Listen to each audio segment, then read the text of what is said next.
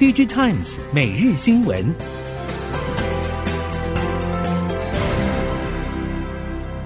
听众朋友们好，欢迎收听 DigiTimes 每日新闻，我是翁方月，现在为您提供今天的科技产业新闻重点。首先带您关心。尽管大环境经济杂音不断，终端市场需求疲弱，但记忆体现货价格看涨，牵动合约价酝酿调升，让记忆体供应链信心逐渐增加。随着中国双十一促销档期进入热身阶段，下游通路商的备货意愿增加，尤其 NAND Flash 报价逐月上涨推动之下，SSD 补货力道转强，将可望回到二零二一年同期的表现。业界认为，今年双十一促销的旺季效应难以乐观期待，但近期与中国当地代理或经销业者展开前期销售准备，下游业者对于增加备货的态度明显转强。台积电日前示警，下半年只有 AI 好，其他恐怕都不好。供应链库存调整将延到第四季，全年营收衰退幅度将扩大到一成。半导体供应链表示，去年占营收比重大约百分之二十三的最大客户苹果，今年新机效应平平，订单规模没有像预期放大，不足以填补其他砍单缺口，也是关键。最新预期，iPhone 十五系列销售最多与去年同期持平，而今年的 MacBook 家族出货则是崩跌大约三成。众厂已经将供需复苏时间点往后延到二零二四年，预估第二季弹升力道才会显著。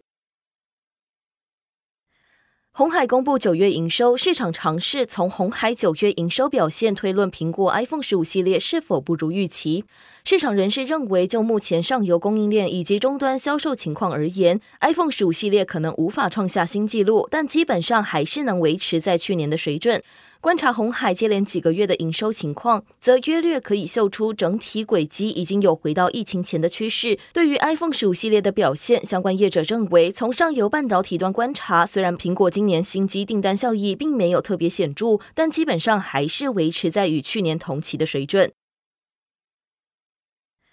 手机新机补货与销售向来是光学供应链的营运观察指标之一，尤其苹果在新一代的旗舰机种 iPhone 十五 Pro Max 搭载潜望镜头，是近年 iPhone 相机规格最大的升级，由大立光独家生产，也让市场好奇毛利率是否回升到五成大关，有望在十三号大立光季度法说会揭晓。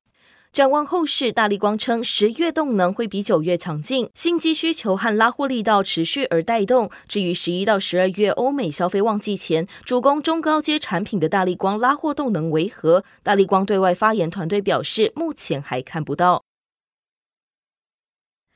近日，手机通路传出正面消息，由于库存去化进度十分顺利，传统旺季的补货动作将正常进行。虽然力道可能还是不比疫情期间那么热络，但对于整个手机供应链来说，已经是优于预期。手机 SoC 大厂联发科和高通也松一口气，至少二零二三年末可以在杀价压力较轻的情况之下达到出货目标，同时进一步减轻库存压力。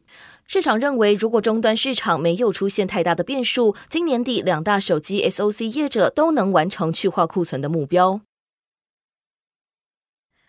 尽管苹果 iPhone 十五第一波销售告捷，但 Android 阵营业者无惧竞争。Google 五号发表 Pixel 八和 Pixel 八 Pro 手机与穿戴装置 Pixel Watch Two、Fitbit Charge 六等新品。通路业者认为，受制于高通膨和库存等因素影响，第四季多项硬体装置，像是电视、黑白家电等，买气还是处于低档，要等到明年下半才有机会重燃需求。不过，手机和穿戴在新品加持之下，第四季销售可望超出预期。同同时，替上游零组件端挹注动能。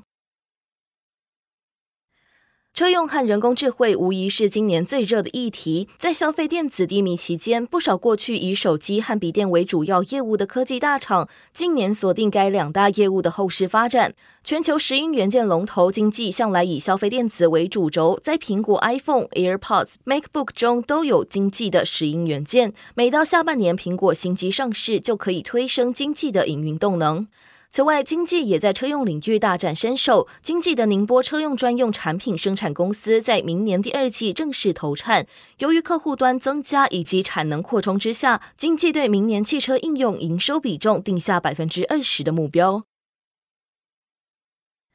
在交通载具节能减碳时代，包括电动乘用车、商用车，甚至船舶、飞机，都有许多大厂全力发展中。但在此之外的电动轻型载具市场也颇具潜力。越创科技总经理林宏博表示，面对电动新型载具，台湾除了可以掌握四电系统商机之外，尤其耐高温、高压特性的第三代半导体技术崛起，更为台湾产业打开大门。其中，在碳化系部分，工研院电光系统所经理刘君凯表示，由于电动车高功率、高电压、高续航力等需求，与碳化系可以提供更高效能、降低整体系统成本等特性相辅相成。刘君凯指出，为了促进台湾智慧动力次系统开发，工研院也和跃创科技合作开发电动重机碳化系驱动器，充分整合碳化系驱动器和智慧化应用。耀跃看好 AI PC 为高阶 PC 带来动能，正在逆向扩大高阶电源供应器库存。耀跃评估，今年是多路电源架构规范 ATX 三点零的元年，明年渗透率将进一步拉升。耀跃董事长林培熙日前指出，市场不佳，但 ATX 三点零电源供应器却是一片大好。相较于其他消费电子对今年下半产业前景看法是旺季不旺，耀跃相对乐观，评估美国的消费力道还是很强劲，传统旺季仍然有机会成长，而欧洲市场则相对较弱。至于下半年业绩，仍然渴望稳定成长。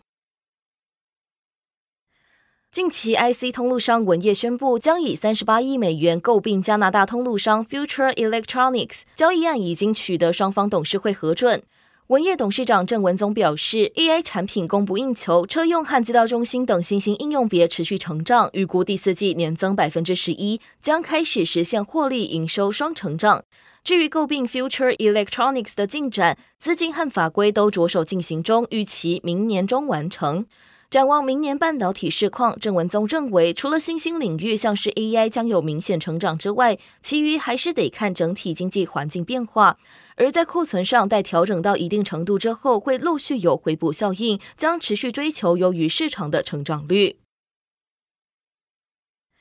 元太积极冲刺彩色电子纸应用落地，预计明年量产上市的 E Ink Spectra 6彩色电子纸技术，以及刚落地的 E Ink Kaleido 3彩色印刷电子纸技术，双双获得由智慧显示产业跨域合作联盟颁发的二零二三 SDIA Award 前瞻显示大赏两项金质奖。元太表示，E Ink Spectra 6提供了反射式显示器前所未有的色彩饱和度和鲜艳度，并且能够媲美当今市场上最先进的纸质彩色列印机相同色彩效果。此外，该技术提供多种显示尺寸选择，让客户根据不同的应用场景挑选合适的尺寸大小。预计在明年量产上市。由经济部产业发展署和智慧显示产业跨域合作联盟主办，二零二三 SDIA Award 前瞻显示大赏揭晓，群创集团携手母鸡带小鸡，旗下方略电子、瑞声光电、启耀光电一举囊括三铜两佳作等五项大奖。群创总经理杨柱祥指出，因应车用、医疗、元宇宙、家庭剧院、穿戴式设备等场景，将以多元研发能量，积极链接场域试炼，力拼高含金量解决方案，达到国际输出。台电电力交易平台的增强型动态调频备转容量辅助服务，十月一号正式成为独立商品，相关新制已经上路。台电预估今年底 ED-REC 有机会上看两百兆瓦，业界多数对于新制乐观其成，但也呼吁台电资讯应该更透明化。对于新制上路，业者表示，ED-REC 与动态调频成为两个不同商品之后，价格与机制都会有差异。业者可以依照自身能力与需求去选择要参与哪个市场，而不用被绑住在同一个市场机制。因此，对 ED-REC 独立出来是乐见其成。以上新闻由 D.J. Times 电子时报提供，翁方月编辑播报。谢谢您的收听。